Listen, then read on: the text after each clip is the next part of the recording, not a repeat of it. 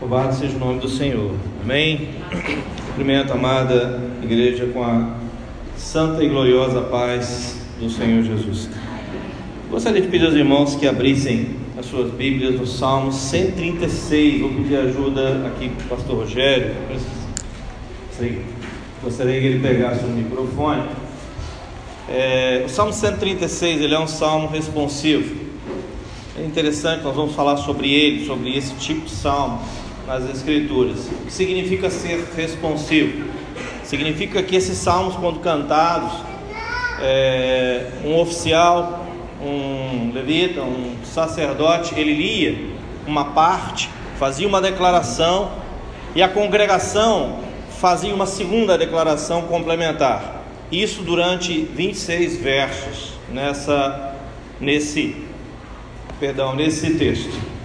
É, ele começa com rendei graças ao Senhor, porque Ele é bom e porque a sua misericórdia dura para sempre. Essa declaração, porque a sua misericórdia dura para sempre, ela será repetida inúmeras vezes, a cada versículo. Eu gostaria que fizéssemos a leitura exatamente como os judeus a faziam há mais de dois mil anos atrás, três mil anos talvez. Fazermos a leitura do Salmo 136 de forma responsiva. Eu vou ler a primeira parte, pastor Rogério e a congregação lê a segunda parte, porque a sua misericórdia dura para sempre. Amém? Iniciando a leitura, assim diz o texto sagrado: Rendei graças ao Senhor, porque Ele é bom. Porque a sua misericórdia dura para sempre.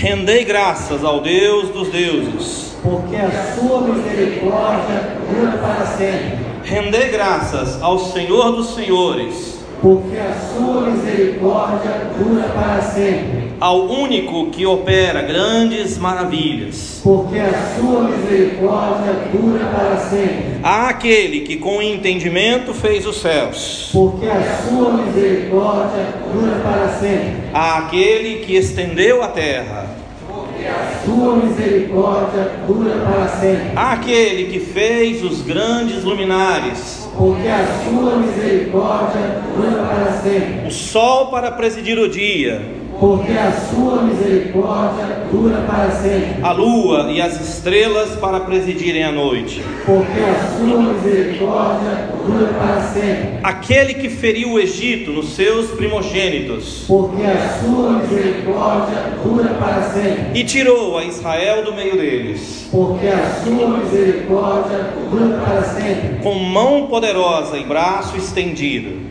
porque a sua misericórdia dura para sempre. Aquele que separou em duas partes o mar vermelho, porque a sua misericórdia dura para sempre. E por entre elas fez passar a Israel porque a sua misericórdia dura para sempre. Mas precipitou no mar vermelho a Faraó e ao seu exército. Porque a sua misericórdia dura para sempre. Aquele que conduziu o seu povo pelo deserto. Porque a sua misericórdia dura para sempre. Aquele que feriu grandes reis. Porque a sua misericórdia dura para sempre. E tirou a vida a famosos reis porque a sua misericórdia dura para sempre. A Seom, rei dos amorreus, porque a sua misericórdia dura para sempre. E a Og, rei de Bazã, porque a sua misericórdia dura para sempre. Cujas terras deu em herança, porque a sua misericórdia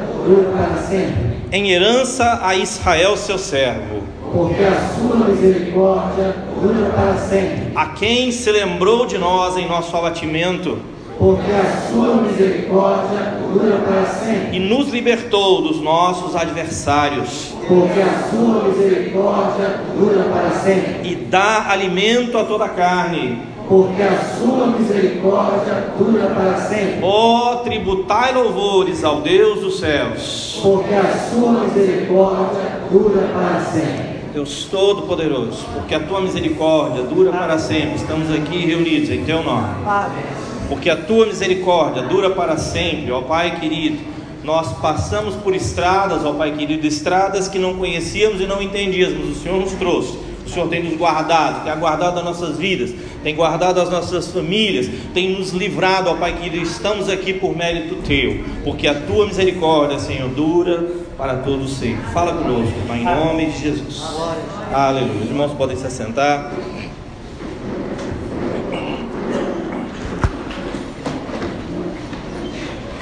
Aleluia. Salmo 136. Existem outros salmos no livro dos Salmos como ele. É um salmo de louvor para, para uso congregacional. Alguns autores falam de uso corporativo. Ou poderia ser chamado também de cântico de degraus. Ou seja, eram salmos que eram utilizados nos festivais judeus, os festivais é, judaicos festa, na festa da Páscoa, na festa das semanas, do Pentecostes, nos na festa dos tabernáculos, o povo se reunia e é uma. Eles chamam a esses salmos de um halel, porque ele faz parte de uma composição, uma coleção de salmos bíblicos de louvor. É de onde vem a palavra aleluia, ou seja, louvai ao Senhor. São salmos de louvor. O grande Halel, esse Salmo 136 é considerado como o grande Halel, ou seja, o grande salmo de louvor do livro dos Salmos. Muito utilizado, muito utilizado, inclusive até hoje, e sempre de forma responsiva, como nós fizemos aqui, mais ou menos, né? Nos festivais, a Páscoa, a Pentecostes, como eu falei agora há pouco, e nesse salmo especificamente, o Salmo 136, o salmista ele ele reconta de forma muito resumida a história de Israel, focando em sua libertação do Egito, o êxodo e uma parte da conquista do de Canaã. E ele aponta para o livramento experimentado por Israel. Ele olha para o passado. E ele aponta para as libertações obtidas, pelas vitórias obtidas, pelas grandes obras de Deus. E ele aponta para a experimentação dessa, desses mesmos livramentos, desse mesmo poder, dessa mesma presença divina na vida de seus contemporâneos. Como ele faz isso? A verdade é a poesia hebraica, ela é diferente da nossa, da nossa poesia, perdão. A nossa poesia normalmente se faz rima de sons. A poesia hebraica ela faz rima de ideias. Isso se chama paralelismo. Ou seja, você pode observar, a Mariana, que é curiosa, gosta de estudar e tantos outros, observe no livro de Provérbios, leia, pegue Provérbios e observe como é que o autor ele faz uma declaração e faz uma outra que complementa a anterior. Ele faz uma declaração e faz a mesma declaração usando sinônimos. Ele faz uma declaração e reforça a anterior com uma outra, negando a, a, a, negando a negação da anterior. É um jogo de palavras. Isso se chama paralelismo da poesia, da poesia hebraica. E o paralelismo, ele tem como propósito imprimir na mente das pessoas, gravar na mente das pessoas é, as verdades ali contidas. É interessante se você for parar para pensar naquelas poesias bestas que a gente guardava quando a gente era criança, né? É, alguns há muito mais tempo, como eu e o pastor Rogério, outros com bem menos tempo, né? porque a distância não é tão. Né, pastor? Nós não estamos sozinhos, tipo batatinha quando nasce, está no piano, esse negócio. Então são, são essas rimas, você nunca se esquece. Né? Água mole, pedra dura, tanto bate até que fura. Você percebe como é que a rima você não, não esquece. Então o propósito da rima de ideias é fazer com que essas verdades elas sejam memoráveis. Que as pessoas se lembrem Observe que essa leitura, para alguns, pode ter soado até enfadonha. Apesar, né, talvez você não vá ser macho o suficiente para comprar, para né, é, é, é, confessar aqui que você achou, porque a sua misericórdia dura para sempre. Porque a sua 26 vezes foi o que a gente fez aqui. De repente você acha assim, não vai terminar não, não é? É isso mesmo, não termina esse negócio, não, isso não acaba. Né? São 26 vezes falando a mesma coisa. Isso na nossa cultura pode soar até enfador. Tem alguns cânticos de louvor que fazem isso, né? que canta a mesma frase 300 vezes e todo mundo fica emocionado. Mas nesse caso aqui, nós podemos achar estranho. Os músicos de plantão devem ter achado engraçado. nós podemos achar um pouco estranho e até um pouco enfadonho, mas a, a grande verdade é que esse tipo de poesia quer gravar na mente e no coração daqueles homens conceitos importantes do caráter de Deus. E aí nós vamos falar de algo extremamente importante, porque no Salmo 136 ele vai fazer 26 declarações distintas daquilo que Deus é e daquilo que ele faz. Pastor Rogério, pouco antes de me passar a palavra, ele falou aqui a respeito da razão dessa igreja estar aqui reunida. Ela está aqui reunida para adorar o Senhor, para louvar o Deus que criou os céus e a terra, para louvar o Cristo que nos salvou, que nos redimiu e que nos uniu como corpo.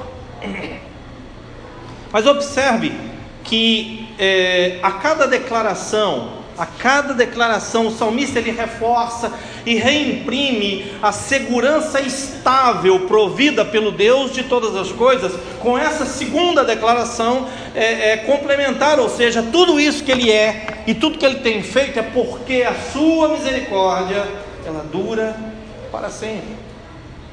Sua misericórdia ela dura para sempre, 26 vezes, porque a sua misericórdia dura para sempre. Não estamos, efetivamente não estamos acostumados com esse tipo, com esse tipo de poesia.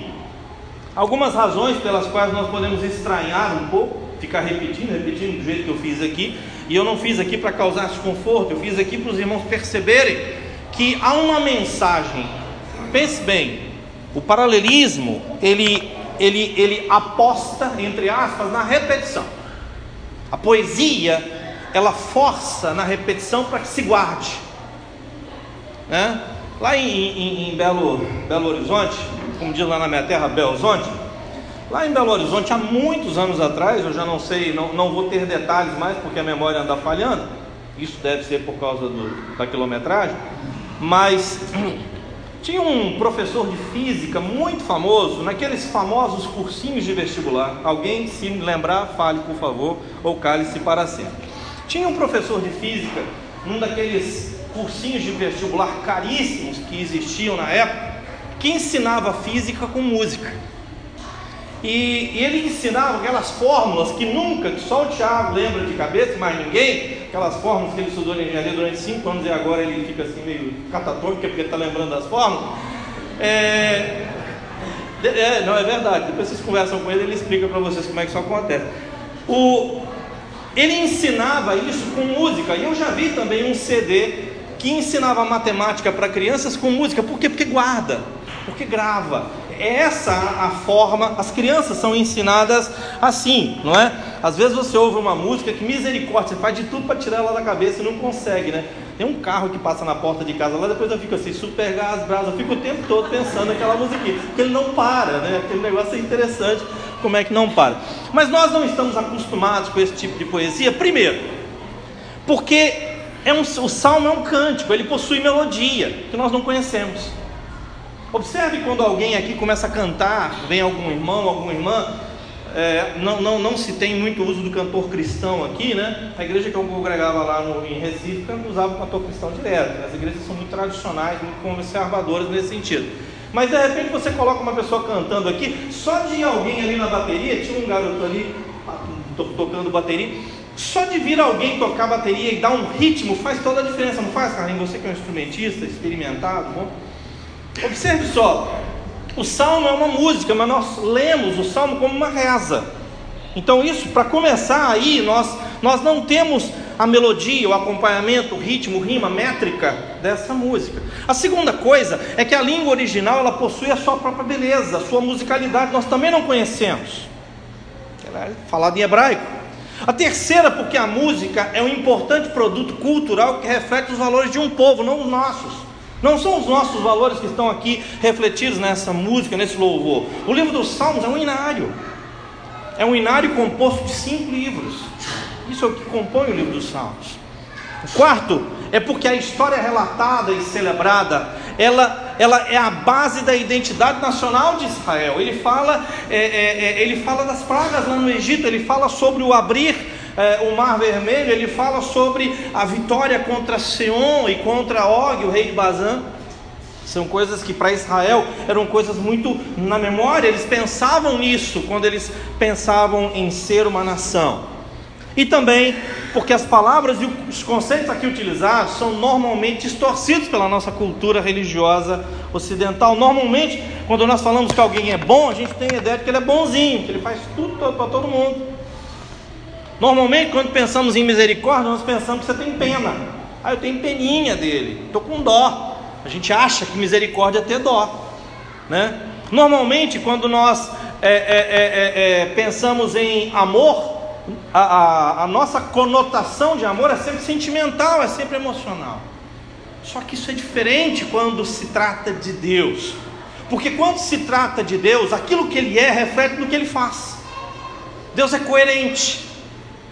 Em relação a Deus, a, os os atributos inseparáveis de sua existência o levam a agir efetivamente a nosso favor.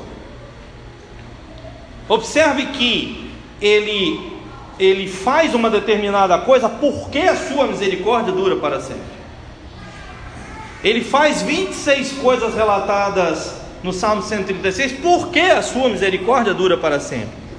O amor de Deus a generosidade de Deus, a graça de Deus, a misericórdia de Deus o leva a agir. É assim que funciona com Deus Todo-Poderoso. Nós no, no, normalmente a gente pensa em amor de Deus de um modo filosófico. A gente viaja na batatinha, a gente fica escorregando na maionese. Não é isso. Do ponto de vista de Deus, o amor de Deus é aquilo que o leva a agir. Ele ama e age. Ele ama e faz. E o que ele faz é prova do seu amor. Deus materializa o seu amor por meio dos seus grandes atos poderosos. Isso o Salmo 136 nos ensina. Por favor, eu peço que olhe bem para a sua Bíblia. Eu vou lhe explicar rapidamente. Eu queria projetar aqui, mas ia ficar parecendo uma aula e eu acabei desistindo.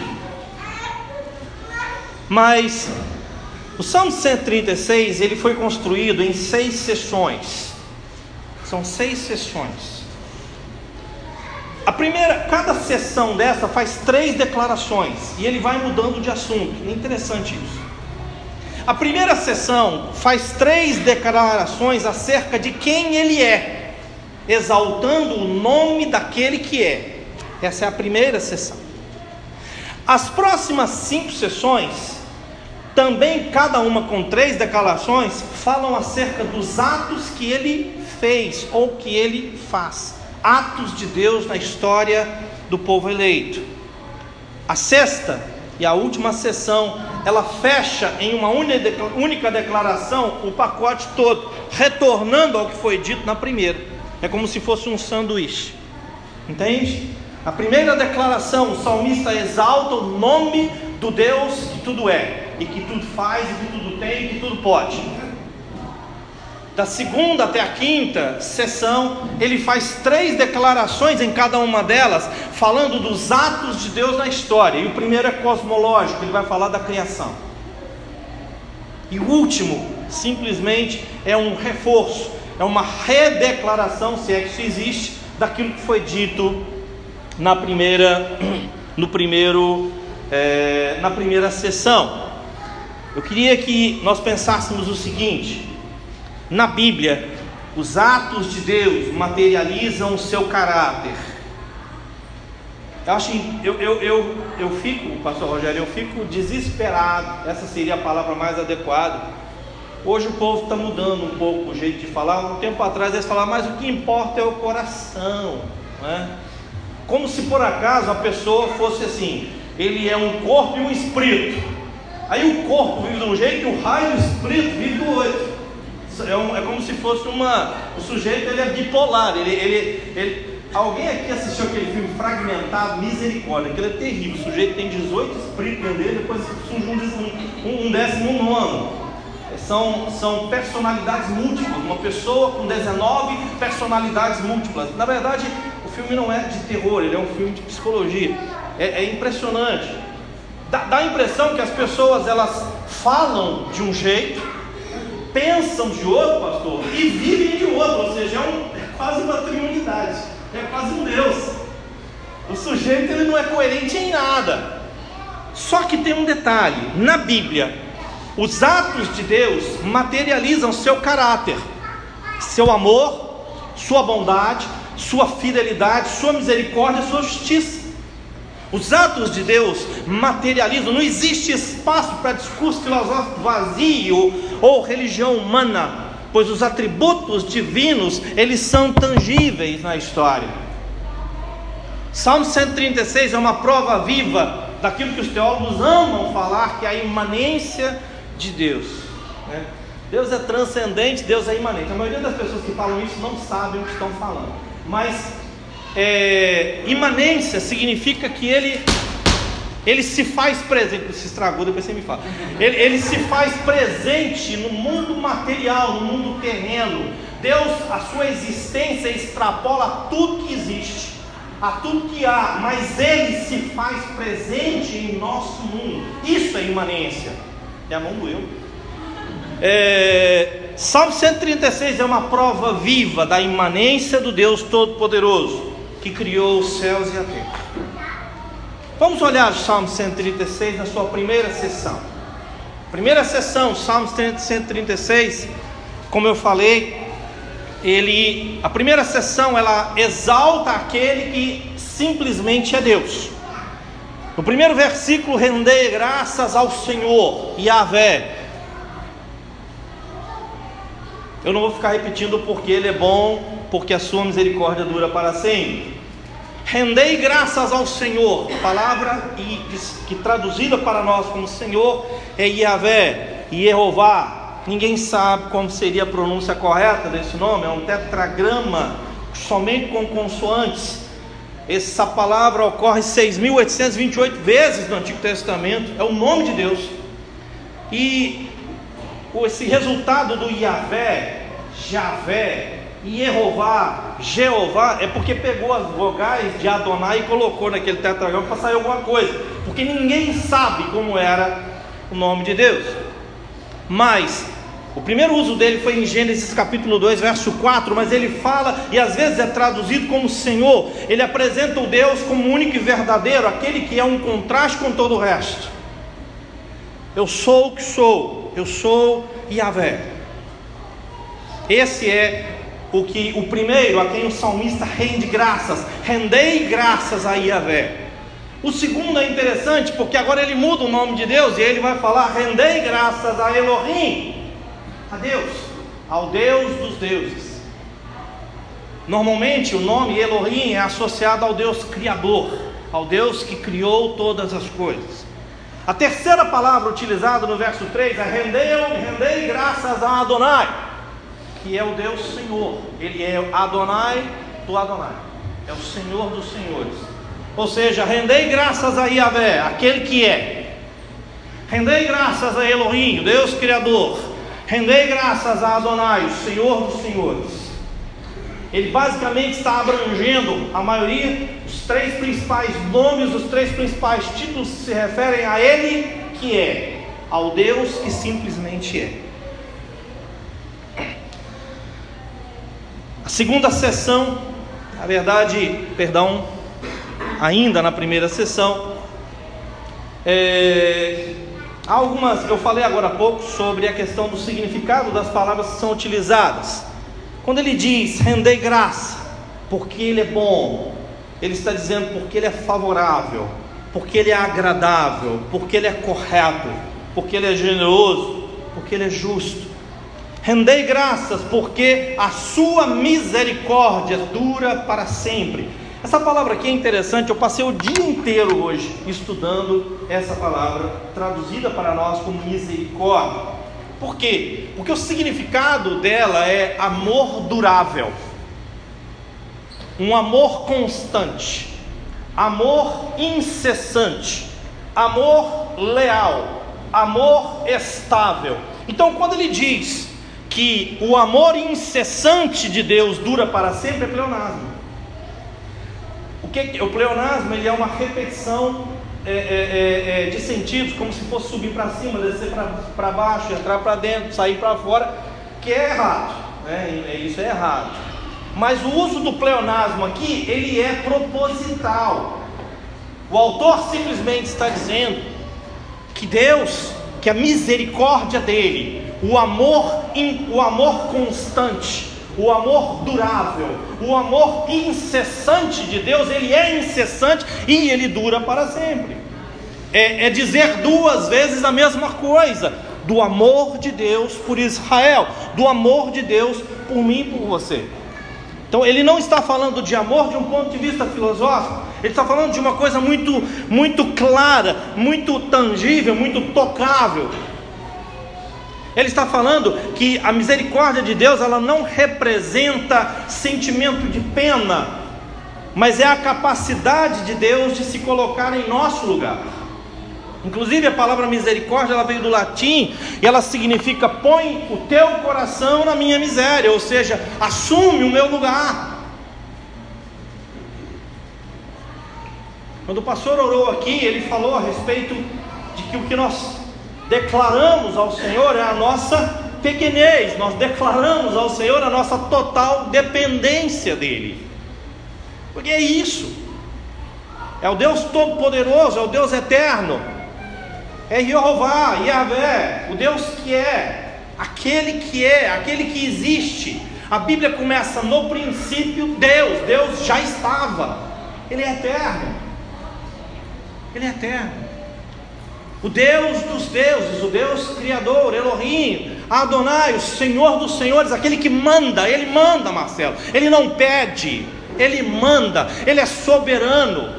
Tem gente que tem mania de falar que Deus está convidando o homem a crer no Evangelho. Ele não convida, ele manda, é uma ordem.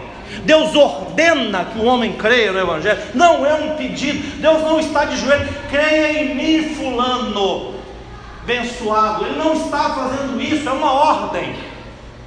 E se você não crê, você vai se ver com ele lá, lá quando ele pegar na esquina, se pegar melhor. Porque senão você vai encontrar com ele lá no trono. E aí você vai estar de joelhos. Então Deus manda, Ele é Senhor.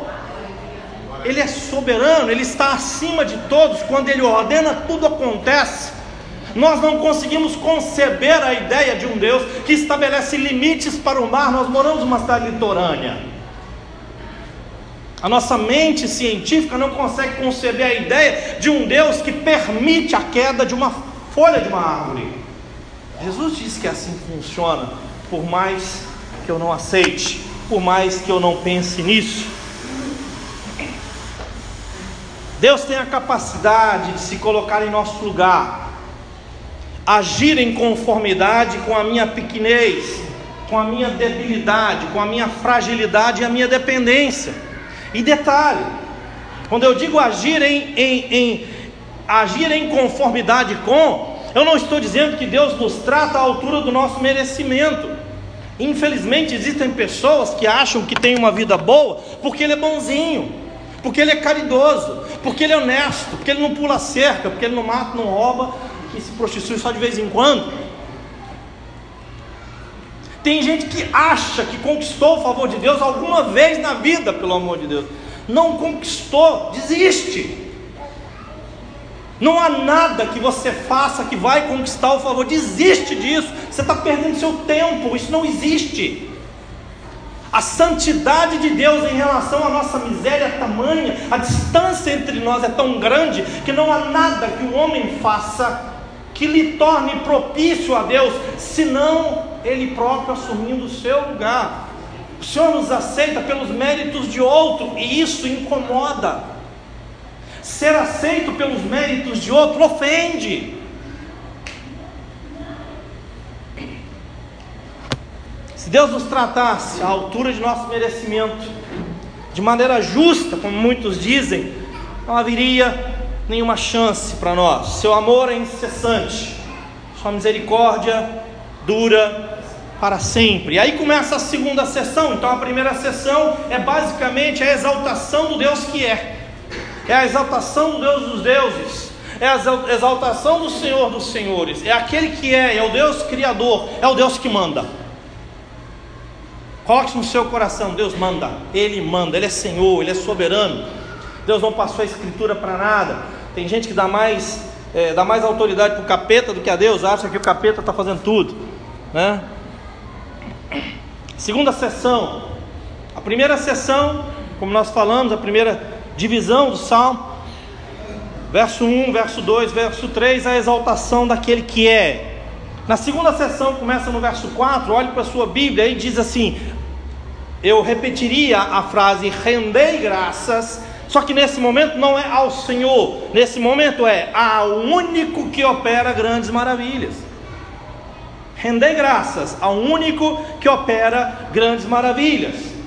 E aí ele começa no verso 5: se você quiser entender, ele está simplesmente dando sequência ao rendei graças. Rendei graças àquele que com entendimento fez os céus. Rendei graças àquele que estendeu a terra sobre as águas. Rendei graça àquele que fez os grandes luminares. O verso 8 e o verso 9 é um paralelo do verso 7. Ele diz: os grandes luminares, e ele explica: o sol para presidir o dia, a lua e as estrelas para presidir a noite. Então, o verso 8 e 9 é um complemento paralelo do verso 7. Rendei graças a Yahvé, rendei graças a Elohim, rendei graças a Adonai, porque Ele é o único que opera grandes maravilhas, atos maravilhosos, extraordinários, miraculosos, atos poderosos. Por quê? Porque Sua misericórdia dura para sempre, o seu amor incessante dura para sempre. É interessante a associação do ato da criação com a misericórdia de Deus.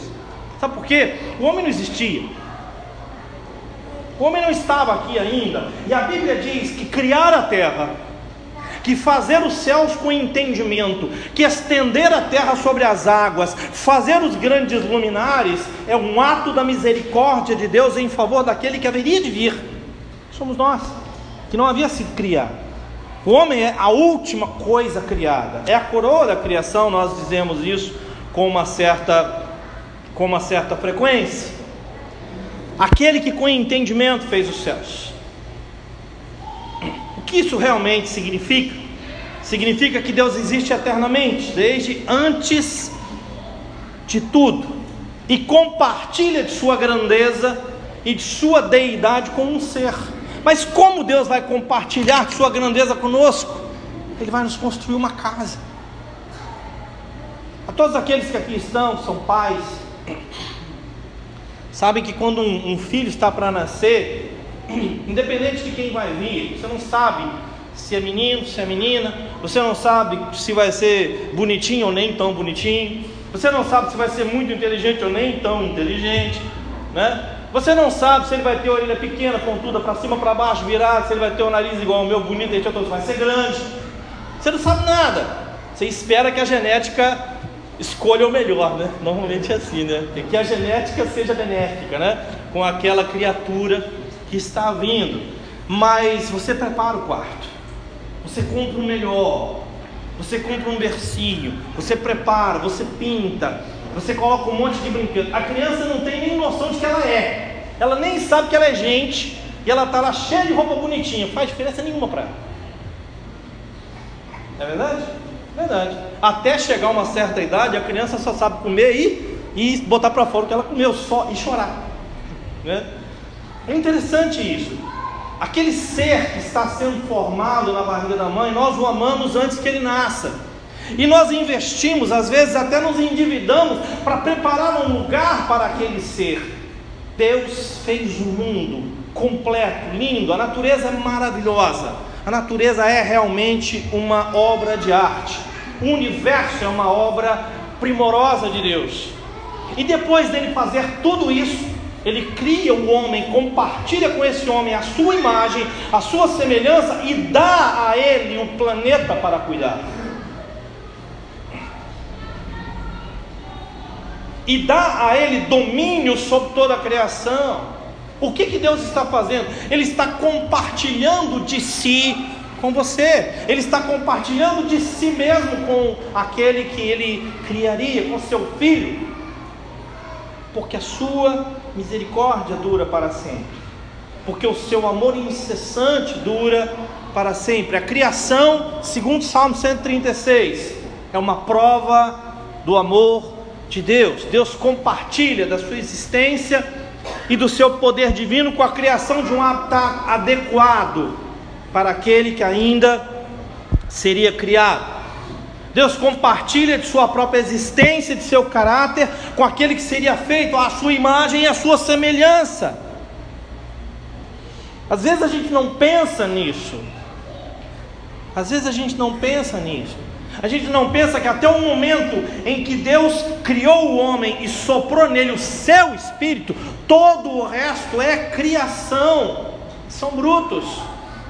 Nada, por mais lindo que seja, por mais impressionante que seja uma borboleta, por mais maravilhosa que seja uma estrela que explode, nada se assemelha ao homem, porque ele foi criado à imagem e semelhança do Deus Todo-Poderoso, o Deus Criador dos céus e da terra.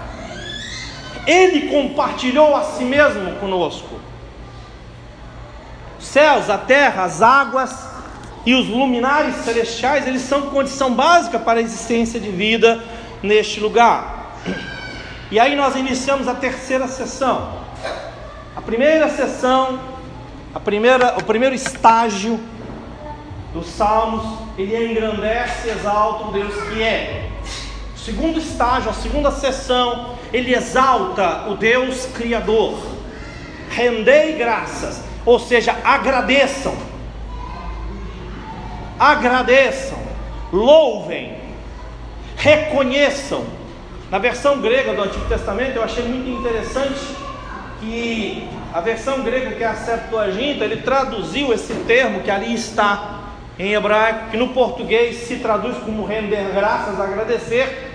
Ele traduziu para um verbo que significa confessar, significa dar louvor, significa testemunhar acerca de. Agradeçam a Ele, porque Ele é ao Senhor Yahvé, ao Deus dos deuses, Elohim, a, ao Senhor dos senhores, Adonai. Agradeçam a Deus pela terra que Ele criou, pelo habitat que Ele nos deu.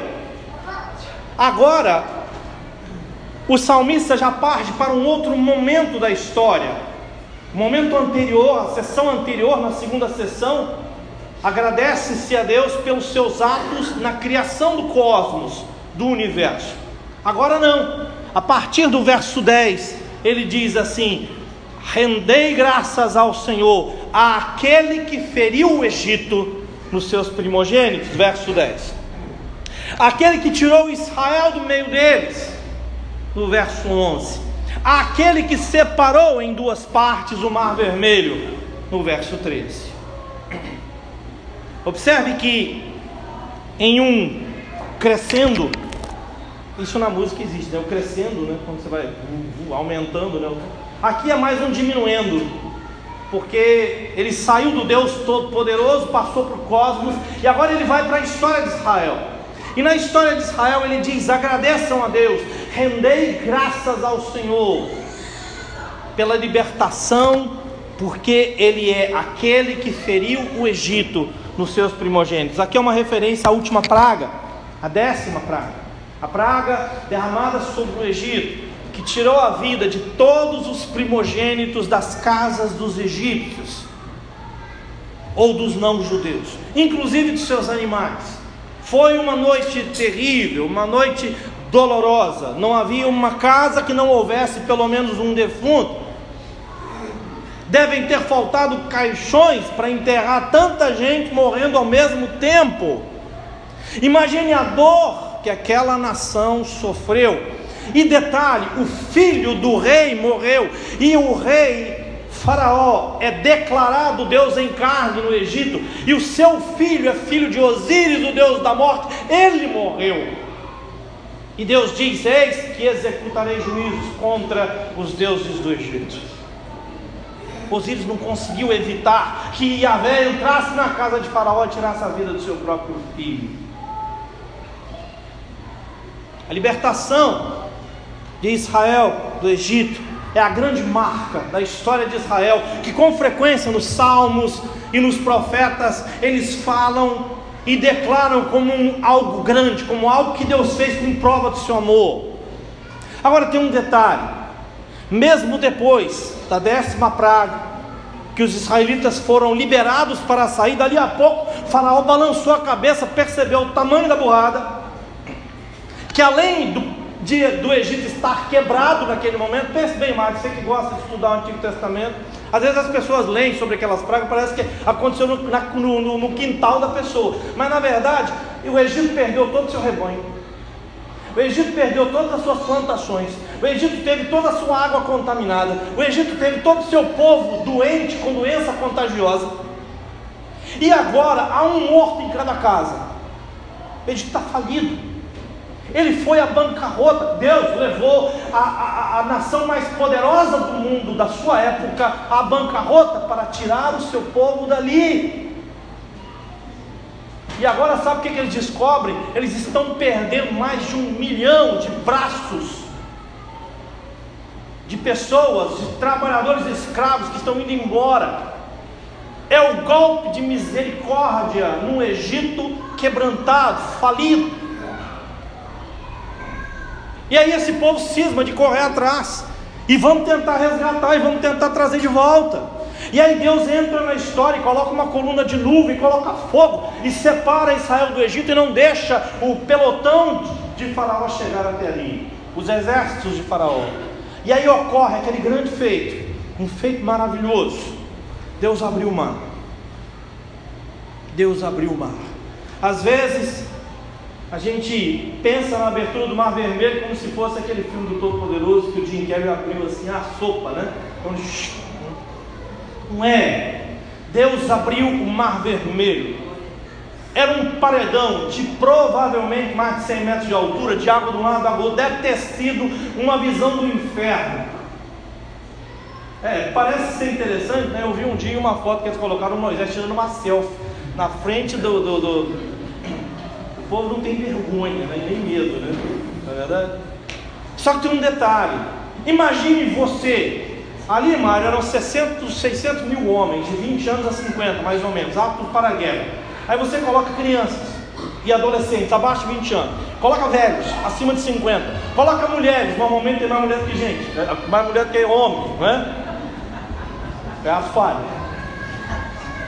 Perdão. É. Fui acusado de machista lá fora hoje, né? Mas ela estava brincando comigo. Então, estava brincando, né? Está brincando. Eram mais de 2 milhões de pessoas. Deus abriu o mar, um corredor impressionante, parede de água do mar deve ter sido uma coisa impressionante. E da mesma forma que Deus abriu o mar e segurou isso aberto para mais de 2 milhões de pessoas passarem a pé, no momento em que Faraó entrou ali, Deus virou as águas contra ele e destruiu o exército egípcio. Tanto que na história de Israel não há mais perseguição egípcia depois disso. Acabou. O Egito faliu, o Egito não tem mais a quem perseguir. O Egito agora tem que reconstruir sua casa, ele tem que reconstruir seu país, a sua nação. Esse feito, a Bíblia diz, porque a misericórdia do Senhor, ela dura para sempre. Juízo de Deus, prova de seu amor. Rendei graças. Rendei graças. Deus feriu o Egito de forma marcante. Feriu os primogênitos. Levou o Egito à falência. Tirou Israel do Egito com mão poderosa e braço estendido. E num grande final, ele abre o mar vermelho para Israel e deixa passar. E deixa passar. Como eu disse há pouco, o mar vermelho foi o golpe de misericórdia o último ato que deixou o Egito de joelhos e efetivamente o Israel liberto. Vamos à quarta sessão, a exaltação do Deus que conduziu Israel vitorioso sobre seus inimigos. Depois que Israel saiu de sobre, de sobre o poder egípcio, ele passa três meses, isso é a história. Ele sai de Goshen, no Egito, ao norte do Egito, e ele desce, passa pelo Mar Vermelho e desce a península do Sinai. Foram três meses, 90 dias mais ou menos. Depois eles passaram aproximadamente um ano e três meses ao pé do monte de Deus, no Monte Sinai, onde ali receberam pacto, onde ali o pacto foi firmado, o pacto sinaítico, onde ali as tábuas foram dadas, onde ali os exércitos de Israel foram organizados, onde ali a lei foi dada, onde Israel foi organizado como nação. Dali ele marcha para entrar em Canaã. Números capítulo 13 relata a primeira tentativa. Eles chegam num lugar chamado Kadesh Barnea, que fica a sudoeste do Mar Morto. E ali eles falham. E eles voltam e andam mais 38 anos. Interessante, Mário. Você que é policial. É, Deus condenou-os a 40 anos, mas eles já tinham cumprido dois. Eles cumpriram mais 38. Né? Eles estavam em dois anos, são 40 anos ao todo. Depois disso, eles entram por um outro caminho agora. Agora eles entram pelo leste do Mar Morto. E eles vão entrar pelo nordeste do Mar Morto, não mais por Cades Barné, mas por Jericó. Ali eles encontram as planícies de Moab. E ali eles encontram dois reis poderosíssimos: Seom, rei dos amorreus, Og, rei de Bazã. Terríveis reis. Todos tinham medo deles, todos. E aquele lugar e aqueles reis foram vencidos pelo poder do Senhor. E muitas vezes a vitória sobre esses reis é proclamada pelos profetas como um feito de Deus, por amor de Deus a Israel. Tem um detalhe estratégico que às vezes não se percebe se você não estuda o Antigo Testamento com um pouco mais de profundidade. É que as planícies de Moab é o acampamento avançado de Israel, onde eles podem ficar do lado transjordânico, de maneira que todas as investidas contra Canaã saem dali. Ou seja, vencer Seom, rei dos amorreus, e Og, rei de Bazã, deu a Israel um lugar para ficar e para viver para os próximos 25 anos em que Josué lutou e conquistou Canaã. Sem contar que Deus garantiu a inexistência de um inimigo poderoso em sua retaguarda, ou seja, vencer Seom e vencer Og foi uma vitória anterior à conquista da terra, mas foi algo extremamente importante do ponto de vista estratégico para Israel. Deus deu aquela vitória. Deus deu. Deus venceu aqueles homens. Deus venceu aqueles reis. Deus venceu aqueles povos. Cujas terras deu em herança ao povo de Israel. Cujas terras deu em herança. Interessante. Primeira sessão fala-se da exaltação daquele que é Deus, como eu falei há pouco. Na segunda sessão, exalta-se o Deus que criou todas as coisas. Na terceira sessão, exalta-se o Deus que feriu o Egito e resgatou a Israel. Na quarta sessão, exalta-se o Deus que conduziu o Israel vitorioso sobre seus inimigos. Na quinta sessão, a partir do verso 23, o salmista ele traz para si o livramento. Ele diz: A quem se lembrou, rendei graças a quem se lembrou de nós em nosso abatimento. O mesmo Deus que criou os céus e a terra, o mesmo Deus que feriu o Egito e livrou a Israel, o mesmo Deus que venceu poderosos reis e deu a terra ao povo de Israel, é o Deus que agora nos livra em nosso abatimento. É agora o Deus que nos liberta dos nossos adversários, no verso 24, e que dá alimento a toda a carne, no verso 25, ou seja, Ele é o Deus que nos sustenta, Ele é o Deus que provê. Rendei graças a quem se lembra de nós em nosso abatimento, nos liberta dos nossos adversários e dá alimento a toda a carne. Ele é tudo isso e muito mais. Ele já fez tudo e faz infinitamente muito mais, mas Ele se lembra de nós. Ele é o Deus Todo-Poderoso, Ele é aquele que é, Ele é o Deus Criador, Ele é o Senhor dos Senhores, Ele criou os céus e a terra, Ele quebrou o Egito, Ele resgatou Israel, Ele venceu grandes reis, mas Ele se preocupa com o nosso abatimento, Ele se envolve com a minha história, com a sua história.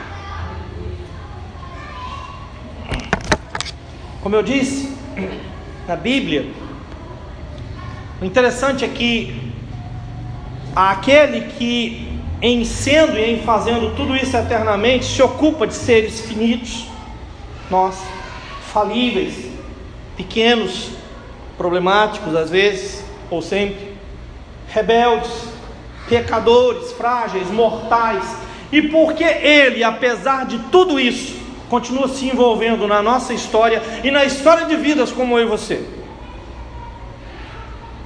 Por quê? Por quê, pastor?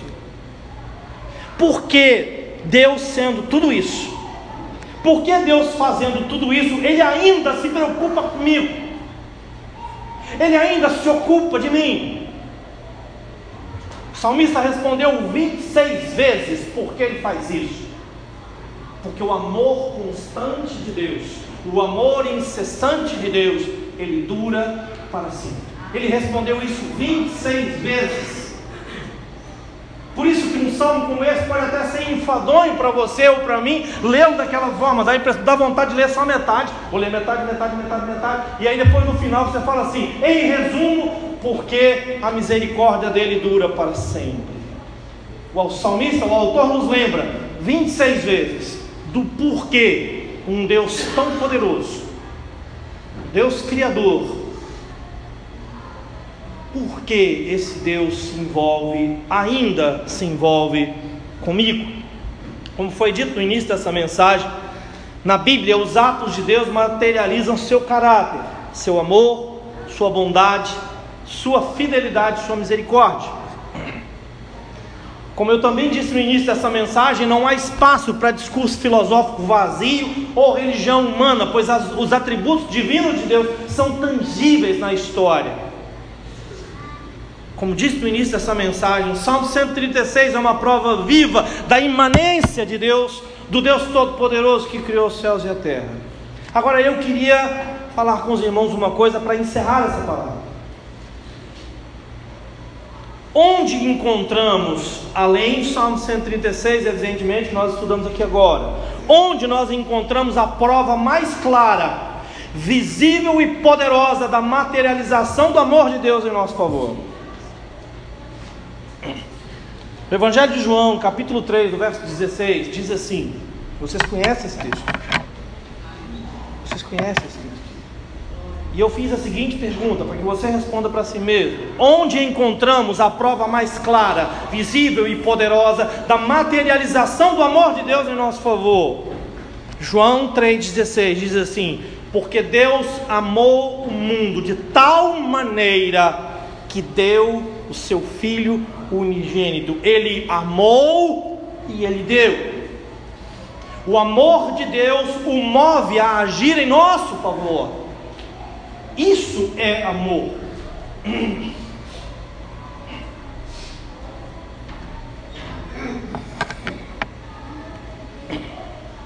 O texto grego de João, onde esse texto está, João capítulo 3, ele utiliza um advérbio que é hutos.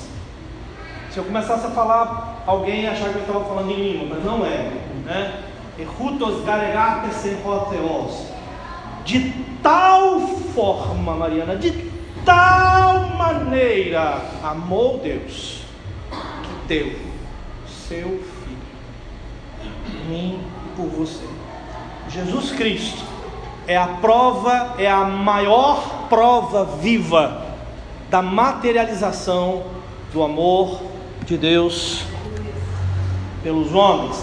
Jesus Cristo é a prova material, viva do Deus imanente que decidiu fazer parte de nossa história, apesar de nós, apesar de mim, apesar de você. Verso 26, que é o último verso, ele simplesmente encerra o Salmo 136 com uma exclamação assim: olha na sua Bíblia está, ó, oh, tributai louvores ao Deus dos céus, porque a sua misericórdia dura para sempre.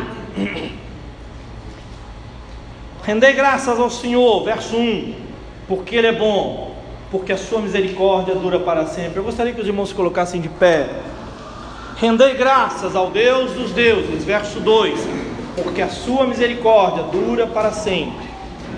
Rendei graças ao Senhor dos Senhores, verso 3, porque a sua misericórdia dura para sempre.